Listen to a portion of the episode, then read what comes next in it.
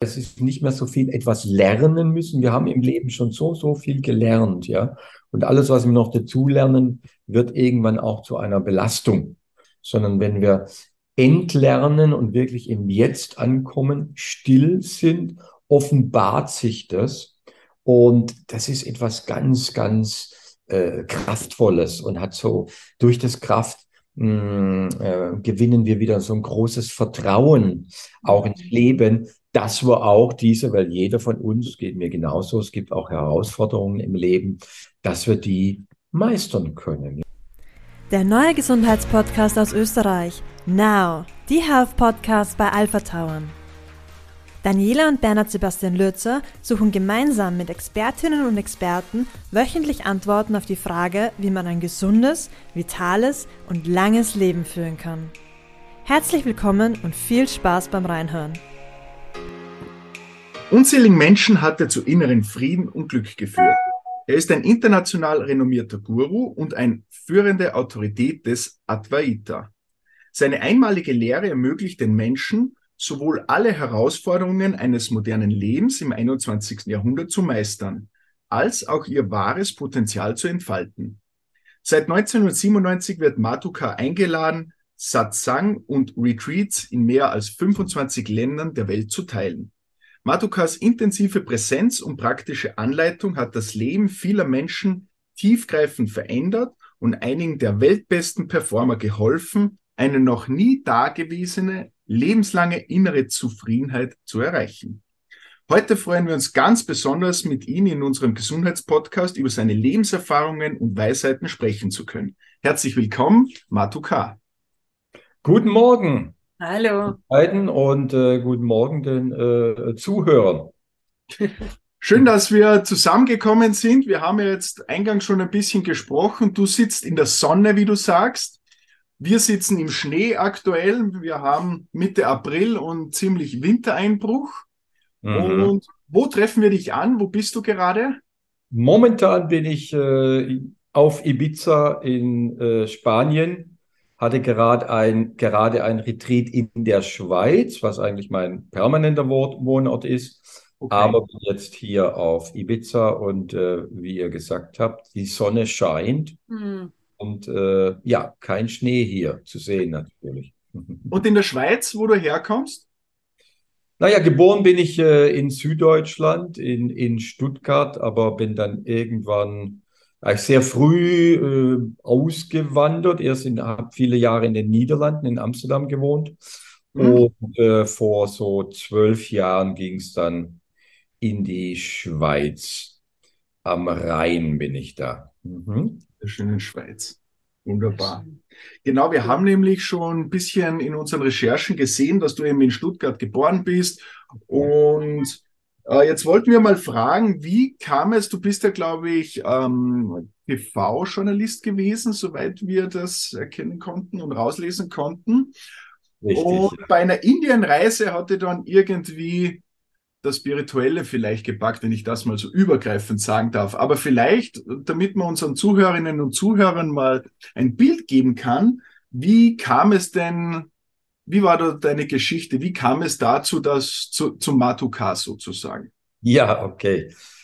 Ähm, ja, es war eigentlich so, dass ich im, im, in, in meiner Jugend, äh, da waren ja so Begriffe wie Meditation und, und Yoga, das gab es eigentlich damals bei uns noch gar nicht im, im Westen. Ich spreche jetzt so über die, die späten 70er Jahre und äh, dann die 80er Jahre. Äh, ich war ein Bergsteiger schon von der Familie her. Mein Vater ist auch ein großer, großer Bergsteiger. Äh, der lebt übrigens noch und ist 91 Jahre alt. Ähm, liebt immer noch die Berge. Also wir lieben die, die traditionell die Berge, sind immer in die Berge gefahren zum, zum Klettern und zum, zum Kraxeln.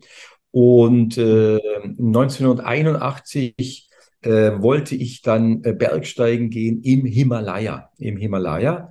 Damals, wie gesagt, hat äh, Spiritualität war mir in dem äh, war mir eigentlich unbekannt. Klar, unsere eigene äh, kulturelle Religiosität, das Christentum natürlich, damit aufgewachsen, aber was man heute so als Spiritualität bezeichnet, nicht. Und äh, wir wollten damals über Land äh, mit einem Bus nach, nach Indien gehen aber da brach dann der Krieg aus zwischen Iran und Irak und äh, konnten nicht weitergehen, sind dann von Athen aus nach Bombay geflogen. Das war jetzt, wie gesagt, im Jahr 1981 und Indien war noch ein ganz anderes, äh, ganz anderes Leben, eine ganz andere Kultur, eine Lebendigkeit, äh, äh eine Farbenpracht, die Gerüche. Man, das kennt man ja heute auch noch, wenn man nach Indien geht. Dieser einzigartige äh, äh, Melange-Mix von, von Gerüchen, ganz intensiv. Und äh, bin dann über Indien hoch nach Nepal und äh, habe da auch verschiedene Berge bestiegen, so ein 300 Kilometer Trekking gemacht und mhm. äh, Berge bestiegen.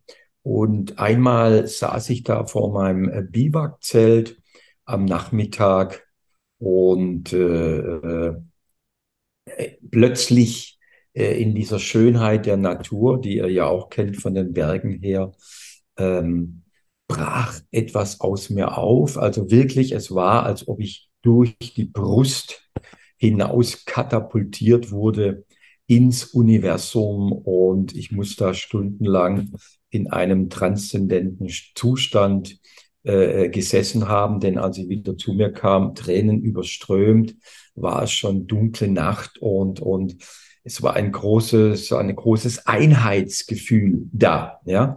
Und äh, äh, da ich ja in der Richtung gar keine Bücher gelesen hatte oder davor auch nicht meditiert hatte, äh, war das jetzt nichts, was ich mir praktisch vielleicht selber, wir können, unser Geist kann sich ja alle möglichen Zustände äh, erschaffen, also nicht selbst erschaffen hatte, sondern ein schon spontanes Erwachen hat sich da ergeben äh, was da damals dazu geführt hat, dass ich äh, auch mich entschieden hatte, äh, um nicht gleich wieder zurückzugehen. Ich war damals noch Student mhm. äh, und uh, eigentlich wollten wir nach, nach ein, zwei Monaten zurückgehen, wieder nach Europa und weiter studieren. Und ich bin dann in Indien geblieben und äh, ja, wie ein, wie ein Wandermönch dann durch Indien äh, gewandert und habe mich halt damals sehr, sehr interessiert für die verschiedenen äh, Philosophien Indiens und Religionen Indiens, dem Hinduismus, dem Buddhismus, Tantrismus, all diese Dinge habe ich dann äh, studiert und äh, äh da hat sich in meinem Leben äh, fundamental was verändert, eben die Ausrichtung nicht nur auf das materielle Leben, wie wir es kennen, sondern eben auch äh, tiefere äh, innere Erfahrungen äh, zu machen. Ähm, mein Leben ging dann aber auch weiter im Westen. Ich habe mein Studium abgeschlossen, hatte damals äh, Betriebswirtschaft studiert und Philosophie. Und ihr habt es ja schon erwähnt, dann äh, so einen journalistischen Weg äh, eingeschlagen, bis ich dann mal äh, Redakteur war beim, beim ZDF. Und da war plötzlich, als dann auch so eine riesen äh, Lebenschance mir gegeben wurde von, von der Fernsehanstalt, dass ich da meine eigene Sendung haben kann, plötzlich habe ich gemerkt, äh, das äh, möchte ich jetzt nicht. Also nur so ein Leben zu haben, Karriere, Erfolg. Ähm, es gab in mir äh, einfach was anderes. Ich habe da begonnen auch zu, zu meditieren und, und Yoga äh, zu praktizieren und äh, äh, bin dann aus Deutschland weggegangen und äh, habe in Amsterdam gelebt und äh, bin eigentlich jeden Winter dann äh, immer länger auch nach Indien gegangen, um da äh, äh, ja Yoga zu studieren, Meditation etc. etc. So hat es äh, wie gesagt begonnen mhm. und äh, hat dann mein Leben äh, stark beeinflusst, insbesondere, dass ich dann nach vielen Jahren, wo ich verschiedene äh, äh Techniken und verschiedene Philosophien praktiziert habe, dann einen äh, Meister getroffen habe. Äh, das war 1992, also jetzt elf Jahre später. Und das äh, war eben ein Advaita-Meister, der war damals schon äh, 82 Jahre alt. Und äh, der hat mich halt dann wirklich so zur letzten Wahrheit geführt. Ich sage das jetzt in Anführungszeichen. Anführungsstrichen, weil ich davon ausgehe, dass jetzt meine Wahrheit die einzige und die absolute ist. Und ich habe natürlich viel Respekt für jedem seine eigene Lebensphilosophie. Aber er verwies eben auf das, äh, was Advaita bedeutet. Advaita ist ein Sanskritwort und das heißt eigentlich nicht zwei. Advaita wäre zwei und A ist so die Negation, also das nicht war, als sprich eine Ungetrenntheit von allem Leben, auch Ungetrenntheit von äh, äh, mir, von euch, von all den Zuhörern mit der Göttlichkeit. Ja, wir haben ja im Christentum in unserer Westenkultur gibt so diese Trennung von mir als Individuum, als Mensch, und dann gibt's eine erhöhte, praktisch Gott ist getrennt von uns und wird durch die Religion erreicht oder wieder verbunden, aber es, äh, das Prinzip ist die Trennung. Und im Advaita ist es genau umgekehrt, da geht man von der Einheit von allem aus. Mhm. Interessant. Da glaube ich, gibt es ein ganz schönes Foto auf deiner Website von dir und diesem Meister, den du da getroffen hast. Stimmt's? Das ist, ja, richtig, ja. Ist mir direkt aufgefallen. Was war ja. da so am, am, prägendsten für dich, wie du ja. den getroffen hast? Ja, erstmal war für mich erstaunlich, dass äh, das so eine Anziehung war. Denn äh, ich habe äh, von ihm damals gehört durch einen anderen Yogi, und der hat eigentlich negativ über diesen Meister gesprochen, weil äh, Papaji, so nannten wir ihn, der hat äh, immer wieder gesagt, du brauchst eigentlich gar nichts tun, um das Absolute zu erreichen, was man vielleicht als Erleuchtung bezeichnen kann. Äh, du musst äh, nichts praktizieren, du musst nichts tun, sondern das ist bereits in dir. Und für den anderen Yogi war das natürlich ungemein provozierend, weil er sein ganzes Leben äh, geübt hat, praktiziert hat, meditiert hat äh, und so weiter. Und wenn dann plötzlich, du musst eigentlich gar nichts tun, das ist natürlich ziemlich äh, provozierend und schockierend. Aber mich hat es angezogen, da war so eine Resonanz da. Ich, ich sagte dann, in mir hörte ich es, ja, ja, ja, äh, diesen, diesen Mann möchte ich treffen. Hm, davor all diese Jahrzehnte äh, wollte ich eigentlich gar nicht jetzt irgendwie mit einem Lehrer jetzt direkt praktisch mich identifizieren oder Schüler werden oder sowas, sondern habe überall genossen, habe überall äh, das Gute äh, angenommen, aber habe mich nicht wirklich eingelassen, weil einfach meine Persönlichkeitsprägung sehr stark war, selber, selber herauszufinden. Bei ihm war es aber so, da war die Anziehung eben äh, sehr, sehr stark und ich bin damals dann, ich war in Goa zuvor, habe mit Zügen bin ich 42 Stunden durch Indien gefahren. 42 Stunden. 42 wow. Stunden. Ja, äh, äh, das ist ja an sich schon ein, ein, ein Erleben natürlich gewesen. Damals gab es noch die dritte Klasse, weil Geld hatte ich damals als Student äh, auch nicht so viel. Man kennt ja von Indien nur diese vollgepackten Züge, wo alle raushängen und am Dach sitzen. War das damals so? Das war teilweise auch so, ja, ja war teilweise auch so. Also da war es dann auch wirklich so, dass dass man mal irgendwo aufgewacht ist, äh, beinahe unterm Rock von einer alten Oma, weil wenn so viele Leute in so einem Abteil zusammensitzen, irgendwann schläft man natürlich mit dem Ruckeln des Zuges ein und in der Hitze natürlich auch noch. Und irgendwann wacht man da wieder halb am Boden äh, verknäult mit anderen Menschen auf. Äh, die Inder haben ja so, so nicht so wie wir das Bedürfnis zu einem gewissen Abstand. Ne? Das ja. ist ja, dass jede Kultur hat ja auch einen anderen Gesprächsabstand. Da ist also dieser Körperkontakt doch äh, viel stärker. Ja, 42 Stunden äh, äh, dahin äh, gefahren.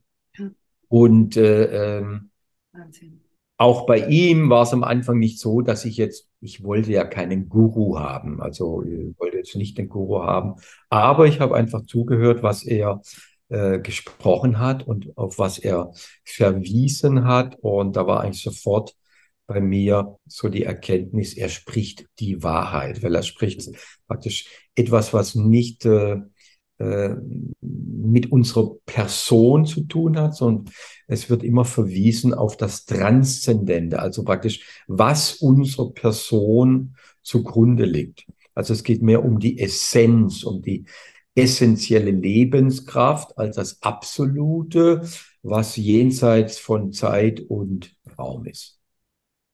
Aber ausgelöst wahrscheinlich alles elf Jahre zuvor, wo, wo bei dir das, was du vorher erzählt hast, oder? Also das war sozusagen der, der Auslöser.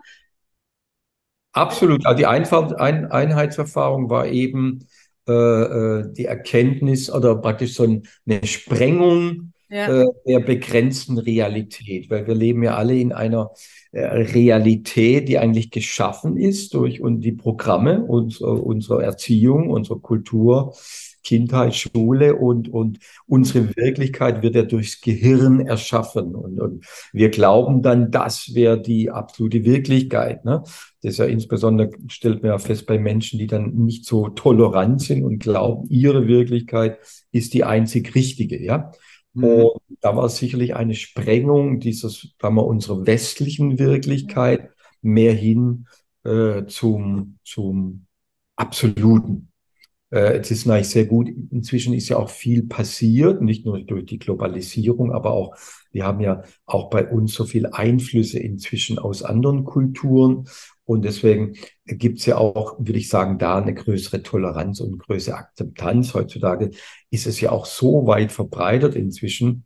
Äh, die Menschen lieben nicht nur Skifahren, äh, die, die machen auch ganz arg viel Yoga beispielsweise. Ja. Das, das wollte ich gerade Was? sagen. Also auch wir machen privat sehr viel Yoga. Wir haben eine äh, ganz tolle Yoga-Mentorin bei uns, die Nini die mhm. auch übrigens in Indien war und dort, glaube ich, 200 Stunden Ausbildung gemacht hat und so mhm. weiter. Und ja. jetzt würde uns aber ja. eben auch persönlich sehr interessieren, du hast bei dir geschrieben Yoga der Stille.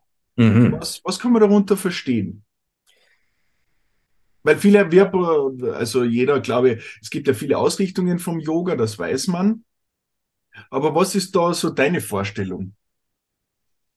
Naja, traditionell äh, äh, geht es Yoga eher zurück auf so den, den achtfachen Pfad des Yogas und es ist praktisch so ein, so ein Weg, wo du dich mehr und mehr sensor, sensor, sensibilisierst, aber auch erstmal äh, erstmal natürlich deine, dein Körper öffnest. Einmal die ersten zwei Stufen, die werden ja meistens äh, vergessen, da geht es eigentlich um Reinlichkeit. Da geht es um körperliche Reinlichkeit, mhm. äh, körperliche Gesundheit und auch mentale, emotionale äh, äh, Reinlichkeit. Dann geht's erst in, in, in diese Asanas, um, um die Körperübungen, die Körperstellungen äh, zu erlernen. Und da geht's im Prinzip das, äh, darum, und das wird oftmals übersehen, die ganzen Yoga-Übungen sind eigentlich äh, vorbereitende Übungen, um still sitzen zu können.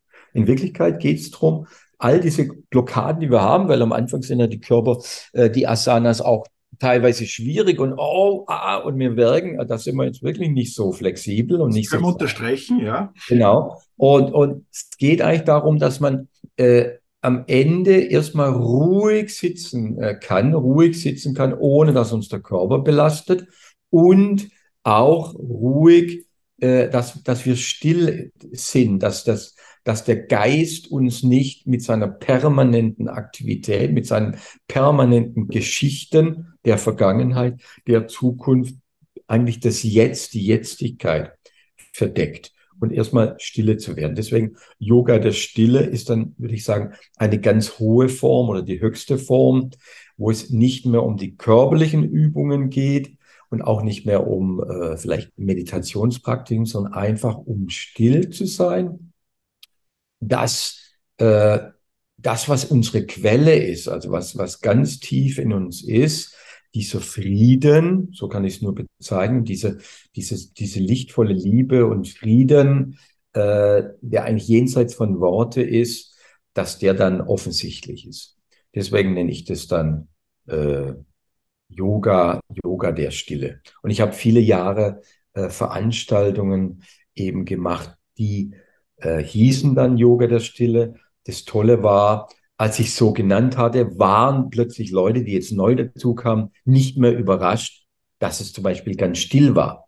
Ja, weil nicht alle meine Veranstaltungen sind jetzt unbedingt, dass ich etwas, dass ich belehre oder spreche, sondern es kann auch sein, dass es sehr still ist. Und wenn es nicht so tituliert war, dann war das schon von vornherein klar, oh, da geht es auch um Stille. Mhm. Vor ein paar Jahren äh, habe ich jetzt aber diesen Claim, praktisch den Titel meiner Veranstaltungen verändert in Enlighten Life. Äh, Englisch enlighten hat so eine Doppelbedeutung. Eigentlich, das heißt erleichtern, also ein leichtes Leben zu führen und enlighten natürlich auch ein lichtvolles, also ein positives, lichtvolles Leben zu führen, um ja die Menschen, äh, die zu mir kommen, die denen zeige ich, dass diese diese Leichtigkeit und dieses Licht bereits in ihnen ist mhm. und äh, dass sie dadurch ein ja, besseres Leben führen können. Mhm. Ist das bei jedem oder kann das jeder lernen? Wahrscheinlich. Äh, ja, jeder, äh, äh, oder, oder lernen, weil es ist eigentlich eher ein Entlernen. Äh, es ist nicht mehr so viel etwas lernen müssen. Wir haben im Leben schon so, so viel gelernt, ja.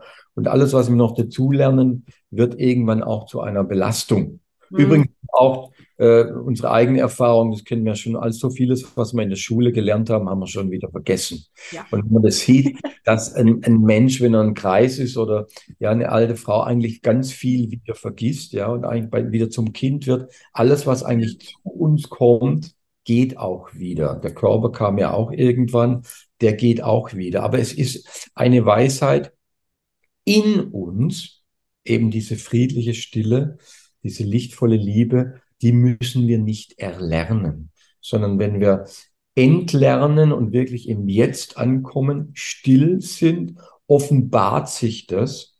Und das ist etwas ganz, ganz äh, Kraftvolles und hat so durch das Kraft mh, hm, äh, gewinnen wir wieder so ein großes Vertrauen auch ins Leben, dass wir auch diese, weil jeder von uns, geht mir genauso, es gibt auch Herausforderungen im Leben, äh, äh, es gibt Stress oder äh, schwierige Situationen, dass wir die meistern können, ja, dass wir damit umgehen können mit einer größeren Gelassenheit, ohne jetzt diese Fatalität, wow, ganz schlimm und ganz furchtbar und wird nie mehr besser werden und war früher ja alles besser, was auch immer, einfach mit einer äh, friedlicheren Gelassenheitsleben leben können.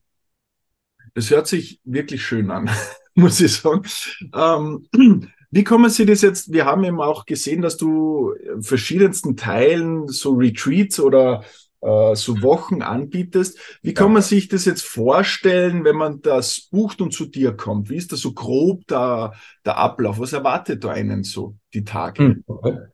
Naja, es gibt unterschiedliche, es gibt unterschiedliche Module. Ich möchte jetzt vielleicht mal mit dem extremeren mhm. gleich beginnen. Das ist einmal im Jahr äh, äh gibt es ein dreiwöchiges stille Retreat. Da kommen oh. Menschen zu mir, das ist immer in Indien, findet es statt, in, in Südindien. Da miete ich dann äh, so ein Ashram, ja, ganz für unsere Gruppe. Und äh, wir waren da jetzt in diesem Jahr so äh, 45 äh, Leute, die da zu mir gekommen sind. Es waren schon auch mal schon mal 60 oder wie auch immer. Und diese äh, Teilnehmer sind dann wirklich drei Wochen lang in Stille. Für manche Menschen, oh je, drei Wochen Stille klingt furchtbar, aber äh, eigentlich alle sind danach wirklich berührt und begeistert davon, dass sie in dieser Zeit drei Wochen lang nicht sprechen, nicht mit den anderen sprechen, nicht mit denen. Drei Wochen nicht sprechen. Drei Wochen nicht sprechen. Es gibt nur die Gelegenheit, das gehört auch mit dem Ablauf, zweimal im Tag komme ich dann mit denen zusammen. Wir sitzen da dann entspannt zusammen und da gäbe es dann die Möglichkeit, dass jemand etwas mitteilt oder mhm. Fragen stellt. Weil es kann auch sein, es kommt ganz arg viel mhm. hoch in jemand und es soll jetzt nicht da irgendwie Korken drauf und man darf nicht drüber sprechen. Da kann, können Fragen gestellt werden und kann man sich mitteilen. Dennoch, erstaunlicherweise geht es oft da auch recht ruhig zu. Warum? Weil ich am Anfang eben die Leute eben verweise drauf, dass es eben nicht um die Regungen des Geistes geht, sondern um die Erfahrung des Inneren. Ja, und äh, deswegen bei den meisten Menschen führt es äh, zu einer, zu einer Beruhigung. Und äh, wie gesagt, da gibt's dann noch, da machen wir morgen eine Stunde Yoga, ein einfaches Yoga gemeinsam, weil bei 45 Leuten und bei 60 Menschen gibt es ein völlig unterschiedliches Niveau. Da kann auch jemand teilnehmen, der noch nie Yoga gemacht hat, beispielsweise. Mhm. Und äh, ja, ansonsten ist dafür alles gesorgt. Es gibt sehr gesundes äh, äh, vegetarisches äh, ayurvedisches Essen. Das ist dann auch so ein, so ein Detox vom, vom Telefon, ja, von dem, was ja. der größten Freundin und Feindin unseres Lebens, ja, unser Handy. Das ist in der Zeit dann auch mal aus und die Menschen haben dann praktisch so einen vollen Detox. Das ist jetzt mal, würde ich sagen, ein extremeres Retreat von dem her. Das ist ein wunderschöner Natur dort. Also Wo machst du das? In, im, Im Staat Tamil Nadu, also in Südindien, in, ja. in, in Tamil Nadu, an einem Ort, der heißt, das ist ein längerer, längerer Name, Tiruvannamalai. Okay. Tiruvannamalai. so ein, einen bekannten Berg. Für die Tamilen ist es ein heiliger Berg. Mhm. Und äh, da am Fuße dieses Berges. So ein richtiger Kraftplatz sozusagen. Es ist ein absoluter Kraftplatz. So wird es auch wahrgenommen. Und es ist auch sehr äh, erstaunlich. Am Anfang sehr intensive Träume finden da statt. Man hat das Gefühl, ja. dass es ein äh, ganz besonderer Platz ist. Äh, dann gibt es aber auch äh, erstmal Retreats, die, die, die kürzer sind und die bei uns im, im Westen äh, stattfinden. Im Sommer habe ich auch im schönen Österreich ein, ein Retreat. Haben wir gesehen, ja. In Kitzbühel, ja, in Kitzbühel. Äh, jetzt sollte ich eigentlich wissen, ob das zwei Wochen ist oder ein. Es ist eine Woche, jetzt weiß ich ganz genau. Mhm. Bei Kitzbühel äh, eine Woche Retreat.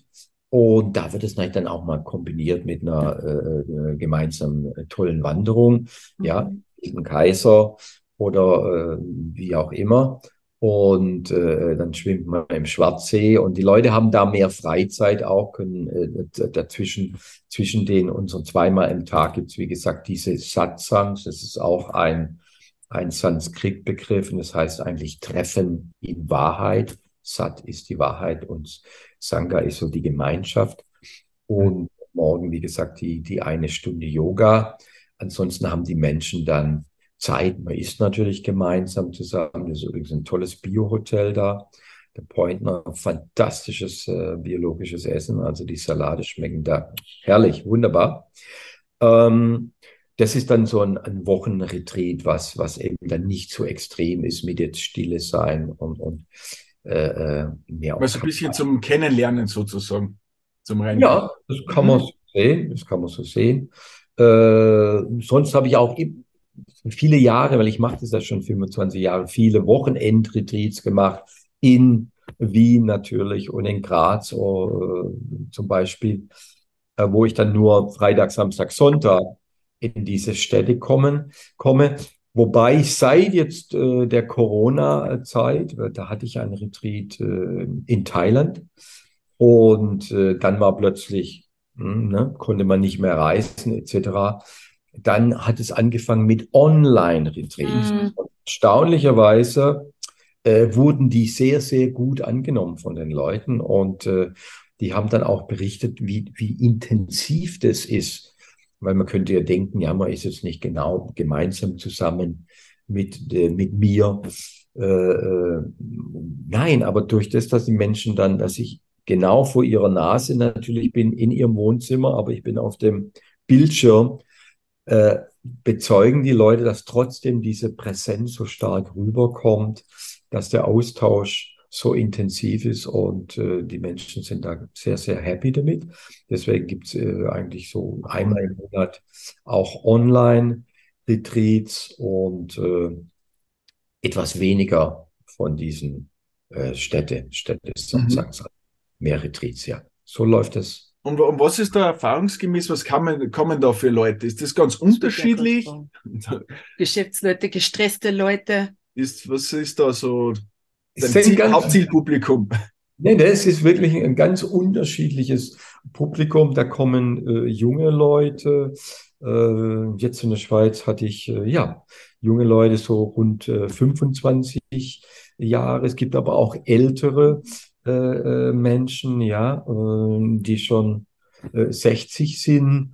Es gibt sehr erfolgreiche Leute. Äh, wir hatten jetzt so die, die äh, eine Frau, die eine hohe Position bei SAP hat, bei so einem Top-Unternehmen in, in als Beispiel, ja. Mhm. Äh, es kommen zu mir Eishockey-Stars aus, aus Schweden, äh, unterschiedliche, wirklich Ganz sehr unterschiedliche Leute, ja, äh, kommen unterschiedliche Leute. Was für mich sehr erfreulich ist, ist, dass wirklich, äh, wir haben das aus, ausgerechnet, 92 Prozent aller äh, Teilnehmer, die zu mir einmal kommen, die kommen auch wieder oder die kommen mehrfach wieder. Also so eine hohe äh, Zufriedenheit ist da von diesen Teilnehmern. Das ist äh, das ist wirklich erstaunlich, Spricht weil die Leute gleich eine Erfahrung machen können, die sie dann auch im Alltag äh, äh, praktisch wiedererleben können. Weil oftmals ist es ja so, wenn man irgendwo hinkommt, macht so einen Workshop mit oder einen Kurs, dann ist es toll und da passiert vielleicht was, aber dann äh, äh eine Woche später merken wir, ich bin ja wieder genau in meiner gleichen Geschichte, die ich vorher war, ja. Und ich gebt denen einfach Werkzeuge mit, äh, wie sie im Alltag, äh, diese im Alltag anwenden können, um auch im Alltag äh, diese, diese so Zufriedenheit zu erleben. Ja, das ist schon sehr interessant. Du schreibst ja. Dass man mal runterkommt, also das lernt, ja, dass man mal ruhig bleibt und mal wirklich nach stressigen Tagen da mal die Ruhe findet. Für viele ist ja schon die Hürde gegeben, äh, mit der Stille, ja. oder? Dass man einmal versucht, nur ruhig da zu sitzen und an möglichst nichts, nichts zu denken, ja. ist schon, muss ich auch ganz ehrlich gestehen, für mich direkte Herausforderung. Ja. Glaube ich. Also für euch Obekommen ist ja, wenn ihr mit, wenn ihr mit dem Ski ins Tal runterfahrt, ne? Das ist ja für euch runterkommen. Da ist, aber da ist es ja auch so, ne, dass man guter Skifahrer in dem Moment ja auch nicht träumt von anderen Dingen, sondern wirklich konzentriert ist ja. auf Bodenbegebenheiten, ob jetzt da irgendjemand von rechts plötzlich äh, reinschießt. Also du bist sehr konzentriert und fokussiert und trotzdem entspannt und relaxed. Ne? Das, das ist doch der beste Skifahrer. Ne? Und äh, klar ist es äh, anfangs äh, erstaunlich bis schockierend, wenn man mal äh, still sitzt, zu merken, wie man permanent in diesem ja. Gedankenkarussell drin ist, weil viele Leute sagen, nein, nein, ich denke nichts und so. Aber in dem Moment, wo du wirklich jetzt mal meditativ sitzt, merkst du, wow, ich kann ja nicht mal eine, eine zwei Sekunden still sitzen, ja. sofort kommt irgendwas, so kommt irgendwas. Und äh, ich meine, auch bei mir war das äh, am Anfang so, insbesondere weil ich da eben noch nicht den Meister getroffen hatte, der mir die Technik beigebracht hat, wie Gedanken hier sein können, aber ich eben nicht mehr mhm. auf diese unbedingt hereinfalle oder mich anhafte weil ursprünglich war mein Ideal auch so, oh, man muss völlig gedankenlos sein, gefranken, gedankenfrei sein. Das wäre der erleuchtete Zustand. Aber das ist ja Unsinn. Das ist biologisch gar nicht möglich, weil unser Gehirn ist einfach äh, so gemacht, dass diese äh, biochemischen Reaktionen immer irgendwelche Sensationen und Gedanken produzieren. Weil sonst wäre ich gehirntot. Dann wenn das Gehirn tot ist, dann gibt es auch keine Gedanken mehr. Aber es ist ja auch die Möglichkeit, so zu erkennen, dass es eine Essenz gibt. Ich nenne das das Selbst. Das ist auch ein Begriff aus der Philosophie durchaus. Also praktisch nicht das Ich der Person, das wird nämlich durch die Gedanken erschaffen, sondern es gibt ein anderes Ich, ein tieferes Ich, was ich das Selbst nähe, nenne, dass die Gedanken sieht, dass die Emotionen spürt, aber das frei davon ist, dann äh, ist es mir möglich, in dieser Präsenz zu verweilen, diese Präsenz zu sein. Und ich würde sagen, die Gedanken ziehen dann vorbei wie Wolken. Ja? Ziehen dann vorbei wie Wolken. Dann bin ich aber nicht in der Wolke drin, sondern kann die durchaus wahrnehmen und vorbeiziehen lassen. Und dann ist es natürlich auch möglich, dann sagen wir die wichtigen Gedanken, die wir ja auch brauchen im Leben, um vielleicht Entscheidungen zu treffen, die Zukunft zu planen, um zu erkennen, dass ich das Alteres los, was mir nicht mehr dient, loszulassen. Das ist ja auch durchaus mental. Äh, diese Entscheidungen, diese Reflexionen, die kann ich dann für mich nützen, ohne mich halt permanent in, in so einem riesen Theater äh, verloren zu sein. Schon ein sehr interessanter Ansatz, muss ich sagen. Ja, das ist schon wirklich da, vor allem wird man, wenn man, die, also jetzt habe ich da so zugehört und habe mir das schon so vorgestellt, dass ich das umsetzen kann. Man bekommt da nicht nur eine innere Ruhe, sondern ich würde mir vorstellen, auch eine richtige Stärke dadurch, dass man da wirklich besonnen ist und eine richtige Stärke aus sich heraus entwickeln kann. Das äh, ist ein, wirklich ein Resultat davon. Also, dass, dass Menschen fokussierter sind, entspannter sind, klarer in ihrem Leben und, und äh, ja, befreiter. Ne? Das ist, äh, was ich ja durch den Titel verspreche, ein, ein leichteres, ein, ein äh, leuchtenderes Leben. Ne? Ja. Wenn man spricht ja von Menschen, wenn beispielsweise Menschen unter Depression leiden, dann ist eben da wenig Licht, da ist viel Grauheit, da ist eine Enge, da ist eine Bedrücktheit. Mhm. Äh, bei sehr gestressten Menschen oder Menschen, die Burnout erlebt ja. haben, eben dieses, dieses mehr Graue, diese Mutlosigkeit, diese, diese Energielosigkeit, ja. Und, und äh, ja, das andere ist eben etwas leichteres und äh, leuchtenderes. Hört sich schön an. Und wie hat sich jetzt, wo du so ein Indien-Kenner bist, von, wie hat sich das Ganze jetzt direkt dort verändert über diese Jahrzehnte, wo du immer wieder dort bist? Denn du hast ja auch gesagt, früher natürlich äh, war das anders, okay, das ist klar, aber jetzt, wo vielleicht mehr Leute aus anderen Kulturen auch dorthin kommen, hat sich da in Indien selber auch was verändert, spürbar, durch den Westen vielleicht? Oder von den Einflüssen her oder ist das noch relativ stabil geblieben? Absolut ja. Äh, ich kann auch sagen, leider ja, wobei ich bin immer offen auch für Veränderungen, aber es hat sich eigentlich äh, radikal verändert. Also äh, als ich, wie gesagt, damals nach Indien kam, war hm, in Indien noch die, das Wichtigste, die Religiosität und die Spiritualität, das Göttliche. Das war in Indien damals das Wichtige. Inzwischen ist es eigentlich auch eine viel materialistische Gesellschaft geworden und, und äh, insbesondere ganz, ganz viele äh, von den etwas wohlhabenden Indern schicken ja ihre Kinder nach Amerika, um dort zu studieren und dann nach England. Und die nehmen dann auch diese Lebensgewohnheit an, die auch sehr ungesund ist. Ja, in den äh, gibt es jetzt gerade bei den äh, etwas wohlhaberen Schichten ganz, ganz viel äh, Menschen, die, die äh, zu fett äh, sind, zu dick sind, die äh, auch diese wunderbare, wirklich so reichhaltige und weiße Küche Indiens ausgetauscht haben äh, mit Fastfood. Ah Ach. Mhm. Lebensgewohnheiten. Also diese Entwicklung gibt es auch und äh, Indien ist natürlich auch äh, reicher geworden. Es gibt einen viel größeren Mittelstand. Diese auf, aufstrebende Gesellschaft, glaube ich. Ja? Absolut aufstrebende Gesellschaft, äh, auch sehr reiche Gesellschaft. Ich meine, die Inder viele von denen sehr, sehr intelligent, mathematisch begabt. Ja, ich meine, ganz viele Unternehmen aus Österreich, Deutschland, wo auch immer, sourcen ja alles aus nach Indien, ja, mhm. um äh, die Leute, die cleveren Leute da viele Arbeit machen zu lassen. Ähm, aber es ist immer noch ein ungemein faszinierendes Land und es kommt eigentlich auch darauf an, wo man hingeht. Also wie gesagt, der Ort beispielsweise, äh, wo wir das Retreat machen in Südindien, ist immer noch äh, äh sehr in einer wunderschönen Natur eingebettet. Und, und Indien war immer schon ein, ein Land, ist ja ein Subkontinent, ist ja riesengroß, auch mit verschiedensten Kulturen, verschiedensten Sprachen, verschiedensten Religionen, war immer schon ein Land, äh, wo die Leute haben es geliebt und wo, wollen immer wieder hingehen oder die Menschen haben es gehasst.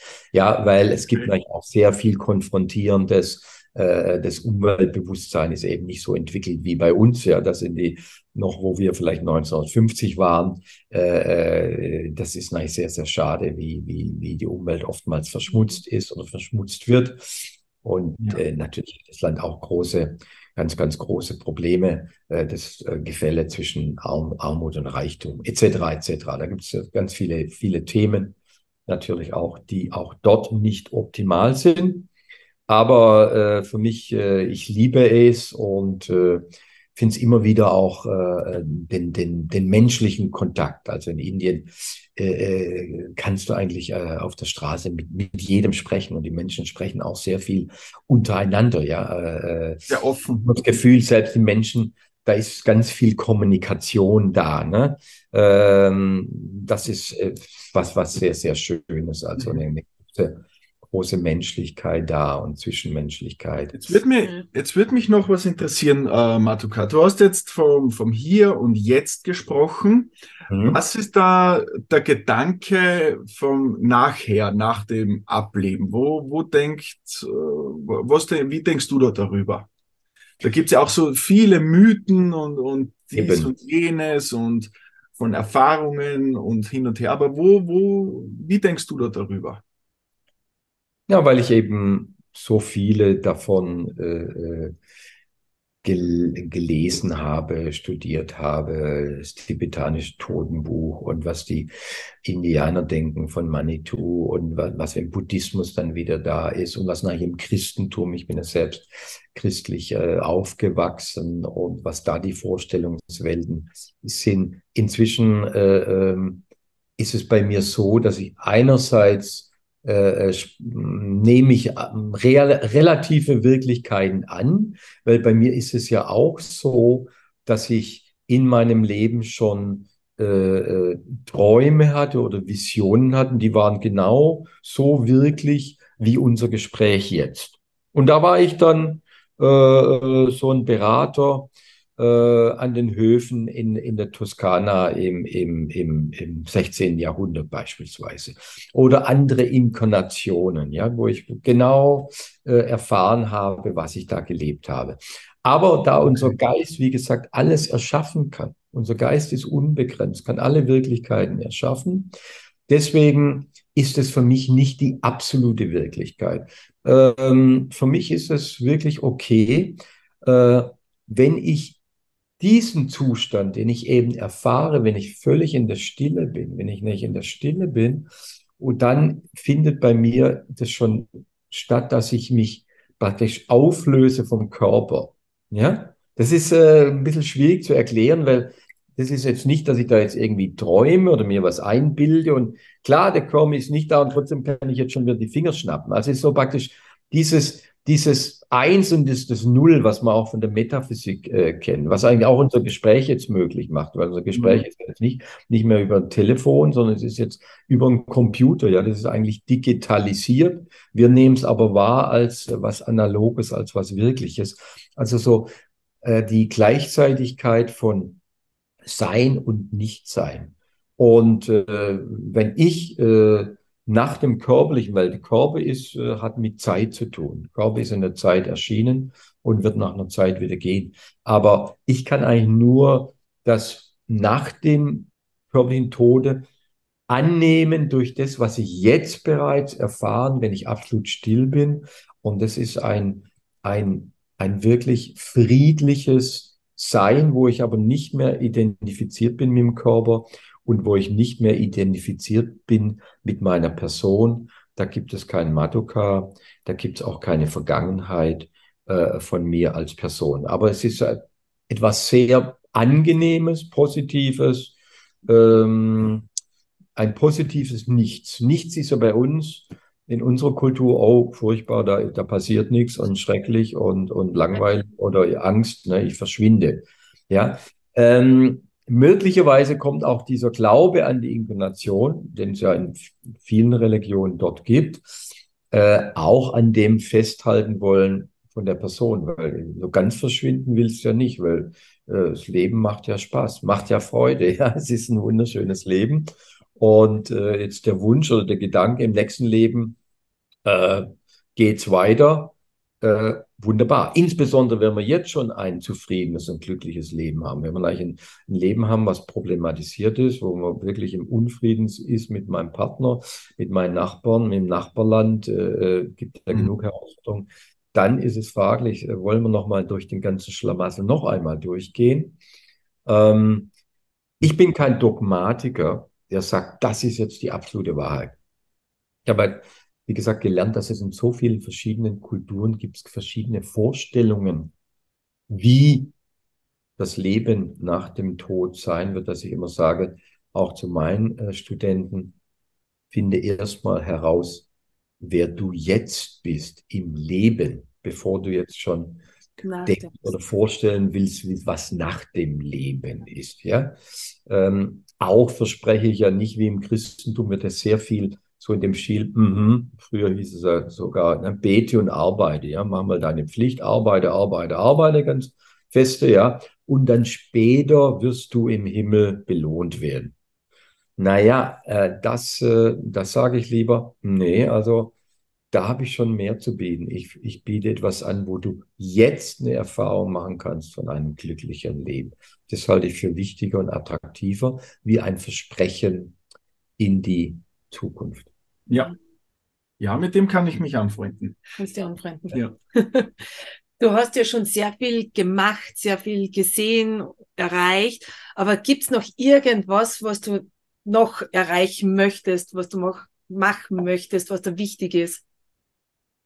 Naja, was mir jetzt wichtig ist, äh, ist, ich bin jetzt nicht mehr ganz so jung, aber äh, habe jetzt eine, äh, noch eine kleine Tochter.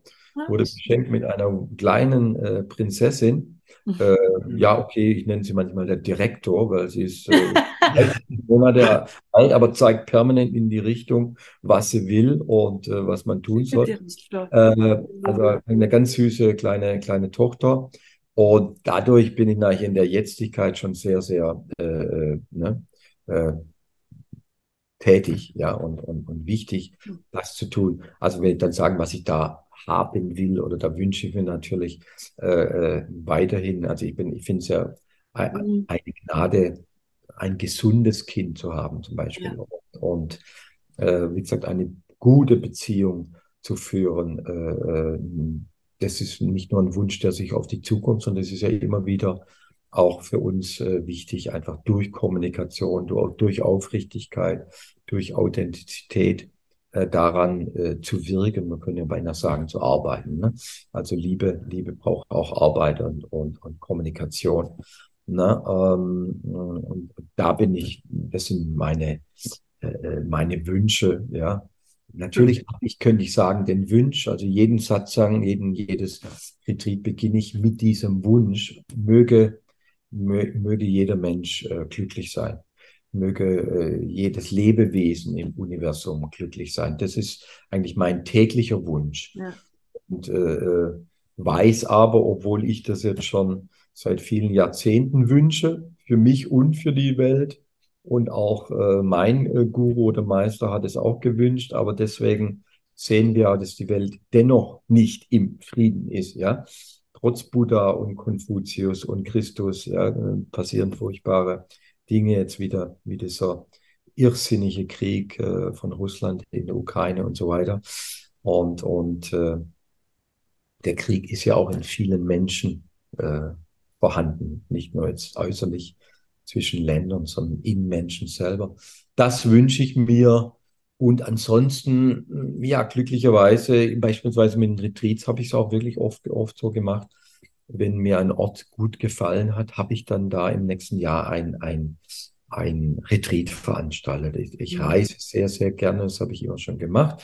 Ich habe angefangen mit 15 als junger Mann. Damals gab es noch Interrail, hieß das, wo man so ein, ein Ticket glaube 300 mhm. Mark waren das damals, konnte man durch ganz Europa mit der Eisenbahn fahren. Da bin ich dann mit 15 schon äh, losgegangen und habe angefangen, allein zu reisen, also ohne Eltern. Und es hat eigentlich nie aufgehört. Also das liebe ich. Ich liebe auch, habe es ja vorher schon gesagt, die Berge äh, bei euch beispielsweise. Und, und äh, bis vor Corona bin ich auch jedes Jahr dann gerade so nach Ostern noch äh, die letzte Woche wenn nicht mehr viele Leute waren, in Zürs Ski gefahren, in Lechtaler Alpen zum Beispiel. Also das liebe ich auch. Ich liebe die Natur, liebe die Berge sehr, liebe aber auch das Meer. Deswegen bin ich jetzt hier auch auf Ibiza und äh, hatte auch gerade wieder ein Retreat äh, auf mhm. in Thailand, auch am herrlichen Meer. Also ich könnte beinahe sagen, ich liebe alles. Ja. Dann würde es uns freuen, wenn wir auch, Ich liebe es auch mal in, in, in, ein paar Tage in einer großen Stadt zu sein ins Kaffeehaus zu sitzen, gerade wenn es dann so tolle Ober gibt wie bei euch in Wien. Ja, ja. eine alte Kultur, die es ja sonst kaum noch gibt. Also liebe ich auch die Städte, aber eher die Natur. Oh, ja. Sehr vielfältig sozusagen. Also würden wir uns freuen, wenn du uns auch mal in Oberdaum besuchst. Äh, hiermit unsere Einladung. Wir haben auch eine sehr schöne alpine Landschaft und auch verschiedenste Kraftplätze. Dann können wir Dankeschön. die besuchen. Genau. Gerne. Zum Abschluss gibt es noch etwas, was du unseren Zuhörerinnen und Zuhörern mit auf den Weg geben möchtest? Das mache ich jetzt genau. Also erstmal ausatmen, äh, den lieben Zuhörerinnen und Zuhörern äh, am Tag mal ganz bewusst ausatmen, so alles von mir strömen lassen und äh, bei der, bei der äh, Einatmung dann wieder bewusst äh, zu werden, äh, äh, diese Lebenskraft, die, die uns durchströmt und die nicht durch mich und nicht durch sie oder ihn erschaffen ist. Und das ist schon mal Gnade. Und dafür eine Dankbarkeit zu entwickeln. Also das ist für mich äh, das Schönste und, und Wichtigste. Ich sage immer, der Schlüssel zum Glück liegt in der Dankbarkeit. Dankbar zu, äh, zu sein, erstmal für diesen Moment, für äh, diese Gesundheit, für äh, unsere menschlichen Kontakte, das selber zu erfahren, erleben und das auch anderen mitzuteilen. Ne? Anderen mitzuteilen. Schön, dass du hier bist. Ich freue mich, dich zu sehen und so weiter. Also diese, diese Einfachkeit, ja, Einfachheit würde ich jetzt gerne mit den Hörerinnen und Hörern und mit euch teilen und äh, sage deswegen auch Danke für die Aufmerksamkeit. Danke für unsere Kommunikation. Danke für die Einladung. Wir sagen auch danke für deine schön. Zeit. Es war sehr spannend ja. und auch teils schon sehr erleuchtend und wir würden uns freuen, wenn wir uns wieder sehen oder hören würden. Alles Liebe wünsche ich euch. Vielen Dank. Weil wie nichts, ja. Dankeschön. Alles Gute. Alles Gute. Ciao. Ciao, ciao. Haben Sie ein Thema, welches Sie brennend interessieren würde? Gerne können Sie uns Ihre Anregungen und Wünsche mitteilen. Wenn Ihnen diese Folge gefallen hat, freuen wir uns über eine positive Bewertung auf den diversen Plattformen. Abonnieren Sie unseren Podcast, um keine Folge mehr zu verpassen. Bis bald und bleiben Sie gesund.